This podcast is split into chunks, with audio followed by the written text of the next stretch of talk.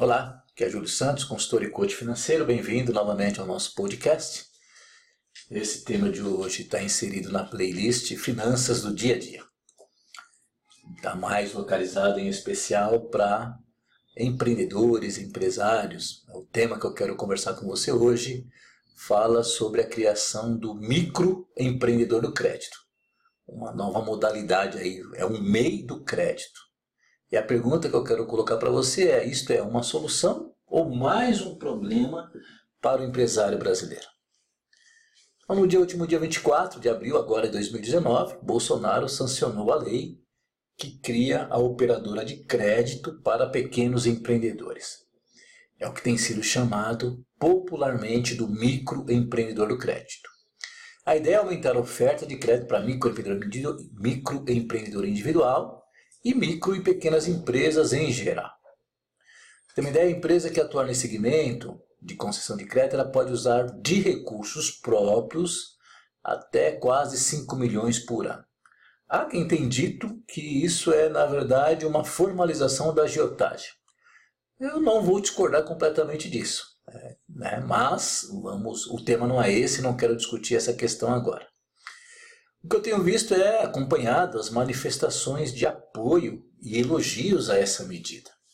Está todo mundo eufórico. Em uma página de uma rede social que eu tenho, de dezenas, acho que não dezenas, centenas de comentários, 95% se manifestaram, oh, uau, batendo palma, clap, clap, clap, colocando a própria lei e o próprio Bolsonaro como salvadores da pátria para o empreendedor brasileiro.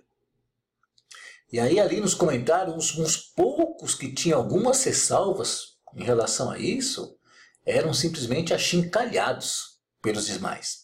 Rotulado como pessoas do contra, contra o governo, contra o empresário, pessoas ignorantes que não sabiam do que estavam falando. E não é isso.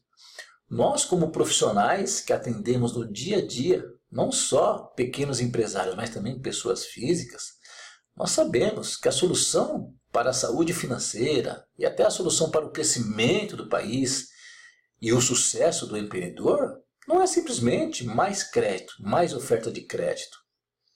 Ao contrário do que muitos pensam e acreditam piamente, a melhor forma de você fazer o seu empreendimento prosperar é exatamente não precisar usar o crédito em espécie alguma. Certo? Essa é a condição ideal. O crédito é uma exceção, é uma necessidade pontual. Porque quando você não usa o crédito, os recursos que iriam para o banco, os juros que iriam para o banco, eles vão fortalecer os próprios da sua própria organização e não vão se transformar em mais transferência de riqueza para as instituições de crédito, sejam elas grandes ou pequenas. O argumento do governo é que essa criação desse novo modelo, a empresa simples de crédito, vai tornar, de certa forma, o crédito mais acessível e mais barato. Isso também deve ser analisado com calma. Se acessibilidade e custo baixo fossem as grandes soluções, o crédito consignado, por exemplo, ele não estaria levando milhões de aposentados e até trabalhadores de grandes corporações a alto índice de endividamento. Eu vejo isso porque eu atendo pessoas de grandes empresas e aposentados, funcionários públicos, é, que se enrolaram com, com consignado, que é um crédito muito barato. E isso está lhes causando problemas de produtividade e até doenças psicológicas, psicossomáticas. Eu falo com propriedade sobre esse adoecimento das pessoas. Eu tenho atendido pessoas com licença médica, pessoas tomando remédio controlado. Você olha para o semblante da pessoa, você percebe que ela está destroçada emocionalmente exatamente porque ela entrou nessa ciranda do crédito fácil e barato. Em algumas situações, o crédito pode ser um grande instrumento de sustentação para o negócio, de apoio, até para uma pessoa física, principalmente nos primeiros anos de vida da empresa. Então, eu não sou contra o crédito, literalmente. O, o crédito ele é algo saudável, sim. Porém, não adianta né, eu usar o crédito se eu não tenho uma boa educação financeira, pessoal, familiar e empresarial. E é o que acontece com a maioria dos empresários brasileiros. Então, se, se ele usa o crédito e não tem essa educação financeira, pessoal, empresarial e familiar, o crédito pode se tornar um buraco negro, sem volta.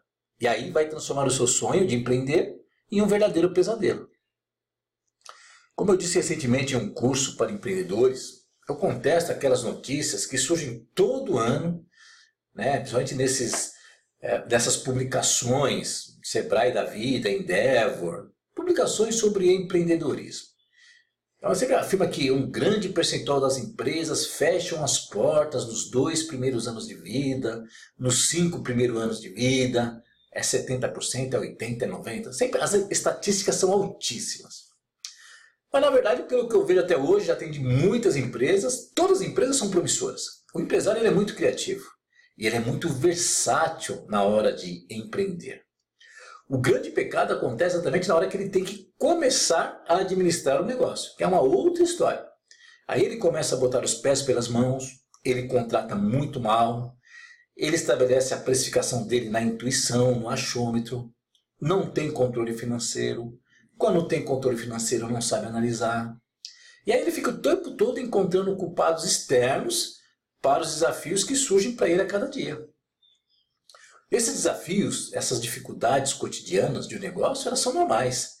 E elas devem servir como instrumento de fortalecimento do gestor, e não como uma desculpa esfarrapada que esconde as próprias deficiências que nós temos na gestão e liderança dos nossos negócios. Em outras palavras, eu digo que não são as empresas que fecham, são os empreendedores que acabam fechando os seus negócios. E isso por essas deficiências que poderiam ser eliminadas com busca de conhecimento e orientação técnica profissional. E se tem uma área que sofre desse problema, é a área financeira da maioria das empresas.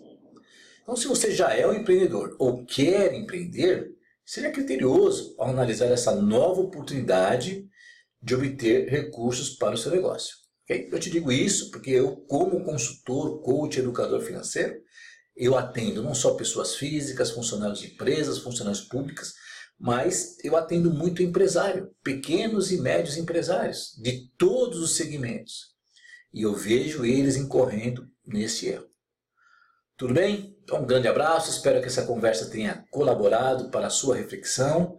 Se você conhecer alguém que é empreendedor ou queira empreendedor, gostaria que compartilhasse. Assine o nosso podcast, mantenha-se informado. Faça contato conosco com as outras redes sociais que nós temos. Acesse lá juliosantos.com.br, blog juliosantos.com.br, você pode ter mais materiais. Eu sou um apaixonado por educação financeira. Eu quero ver as pessoas se curando dos problemas financeiros. Eu bem sei o quanto isso prejudica a nossa vida. É esse o meu objetivo aqui. Tá bom? Um grande abraço, até a nossa próxima conversa.